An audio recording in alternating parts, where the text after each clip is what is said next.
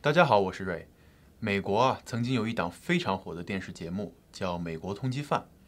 在长达二十四年里，节目通过悬赏的方式，帮助警方抓到了一千两百多名犯罪嫌疑人。节目的主持人和制作人叫沃什，他创办这个栏目源于他自己亲生儿子的绑架案。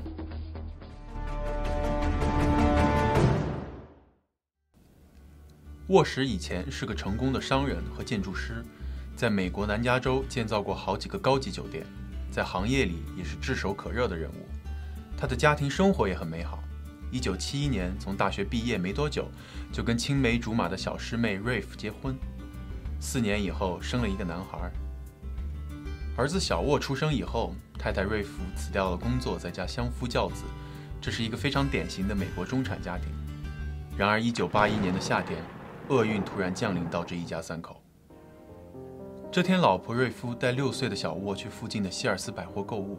一进商场，小沃就被玩具区的游戏机给吸引了。小时候爱玩游戏的都知道，商场里摆的这些游戏机都是最新款，简直是免费网吧，一般看见了就走不动道。小沃也是这样，爸妈一直没给买，所以他看到店里可以试玩，压根就挪不动步。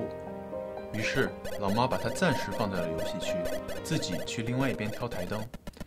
这时是下午三点左右，商店里面人来人往，有不少店员和保安都在玩具区工作。和儿子一起玩游戏机的还有几个十来岁的大孩子。不到十分钟，妈妈回来了，但是刚才还熙熙攘攘的玩具区，现在却空无一人，儿子也不见了。妈妈找遍了整个商场，包括厕所。她让广播一遍一遍地喊话，喊了近两个小时也没有结果。警察和老沃也都赶到了商场，他们再次的地毯式搜索，还是一无所获。他们找到了那几个和小沃一起玩游戏的孩子，他们告诉警察：“我们几个正玩得开心的时候，商店保安叔叔过来说别玩了，影响其他的顾客，要我们出去。然后我们就一起出了大门。”他在店门口等他妈妈来着，我们几个就去吃冰淇淋了。孩子们说，又过了几分钟，他们看见小沃跟一个高个男人走了，不是强行带走的，所以这些孩子以为那个人是小沃的爸爸。警察由此认定这是一起儿童绑架案。一个小时以后，小沃的寻人启事传遍了整个佛罗里达，六个小时以后传遍了全国。一个六岁男孩。在光天化日之下，他不可能就这样人间蒸发了。警方根据那几个孩子的描述，绘制了带走小沃的那个男人的头像，马上进行通缉。而沃什夫妇则急得像热锅上的蚂蚁，妈妈非常自责，哭得都站不起来。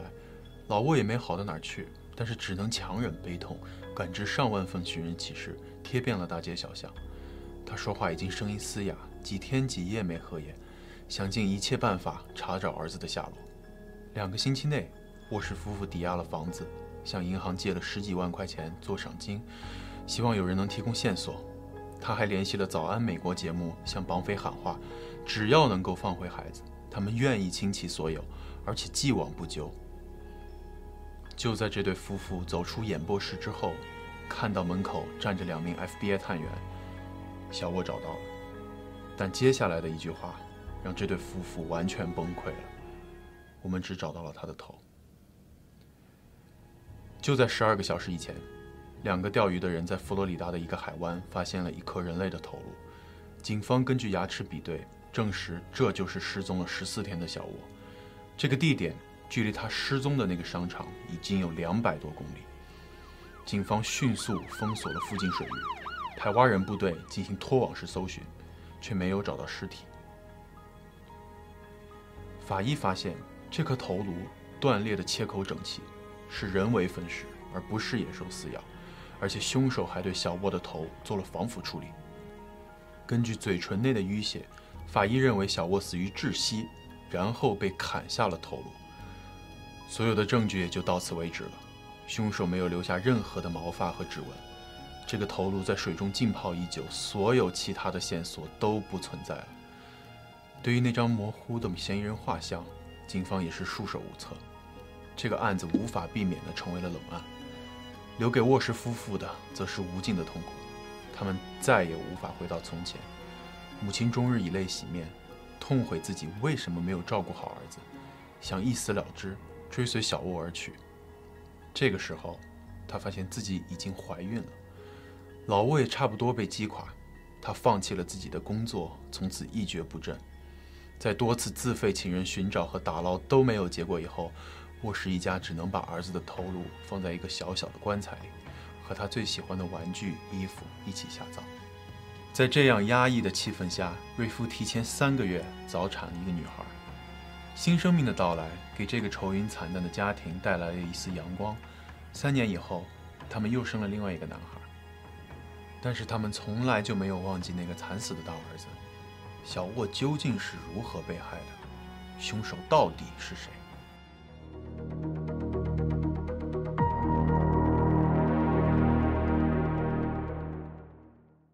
在漫长的追凶之路上，老沃也收到了不少有关儿子被害案的线索，而其中的一条出现在1994年，跟美国著名的吃人魔杰弗瑞·达莫有关。这个看上去白净、文弱的年轻人，就是美国犯罪史上最凶残、最没人性的杀人魔头。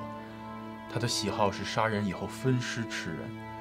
当年达莫在部队服役时因酗酒被开除，后来在佛罗里达无所事事地游荡了一阵子。他活动的时间和范围刚好跟小沃失踪被害的时间吻合。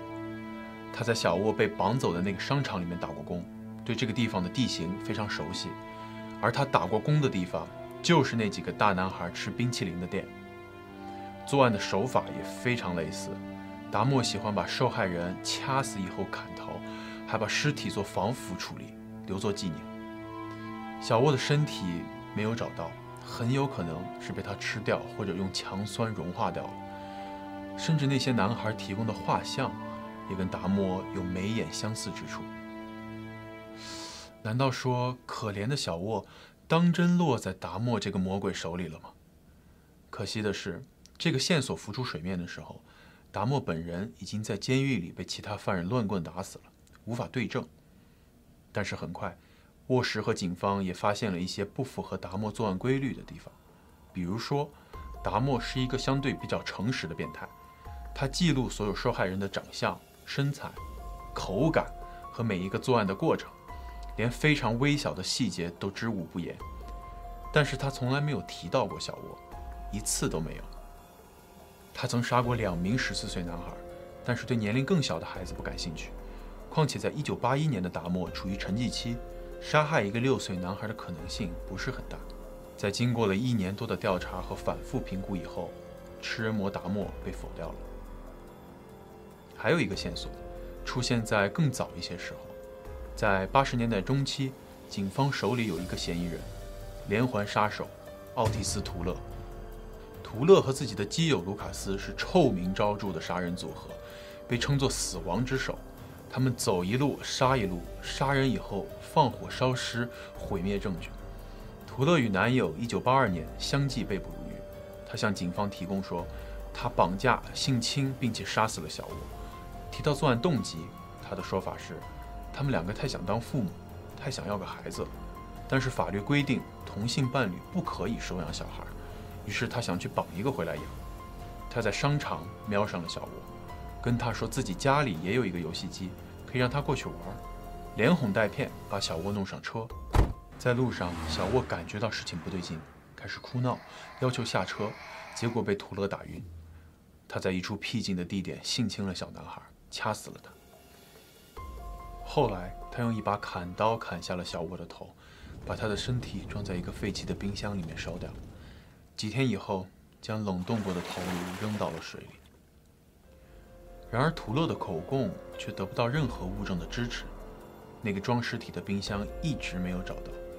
他的车里有一两处疑似血点的地方。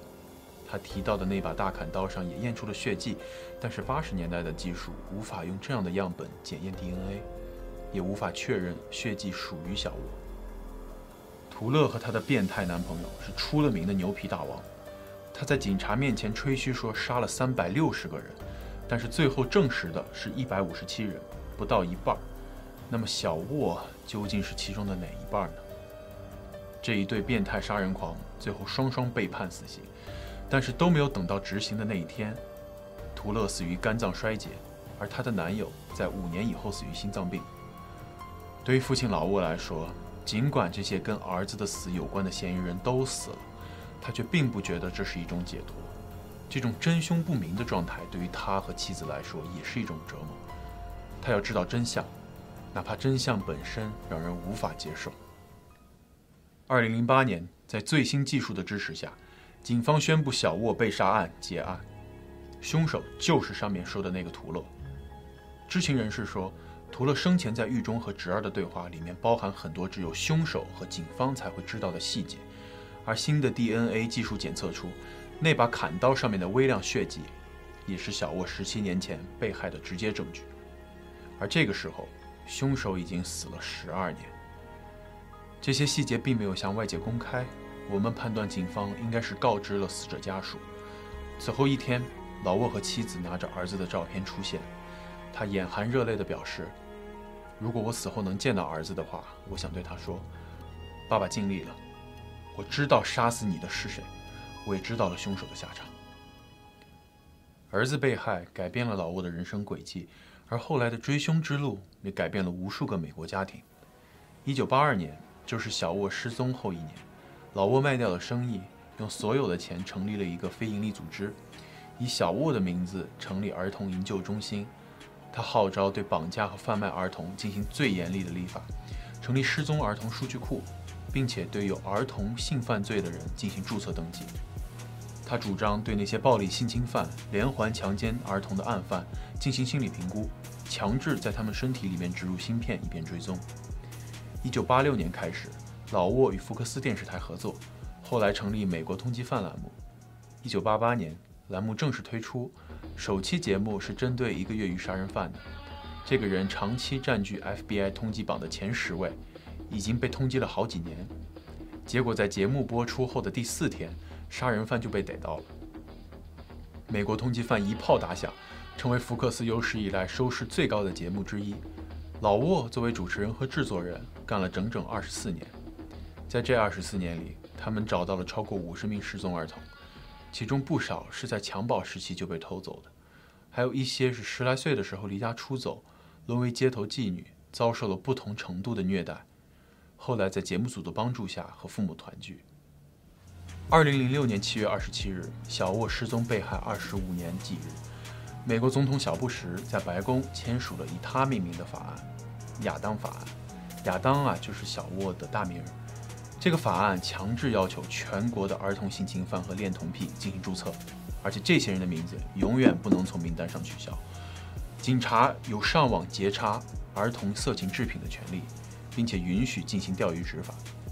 这起案件还促使了美国大部分的大型商场，一旦有父母报告儿童失踪，第一时间会关闭所有进出通道，在商场出口进行严格检查。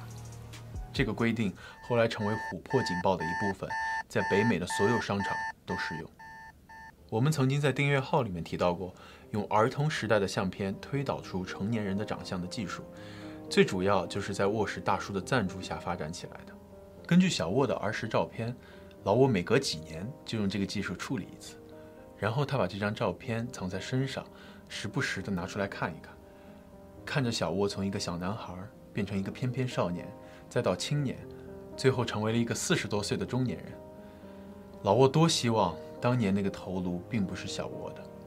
或许有一天，一个长得特别像自己的人突然出现在门口，叫他一声爸爸，告诉他这就是一场漫长的噩梦，自己当年就是不小心走丢了而已。这让他等了三十九年，或者更久。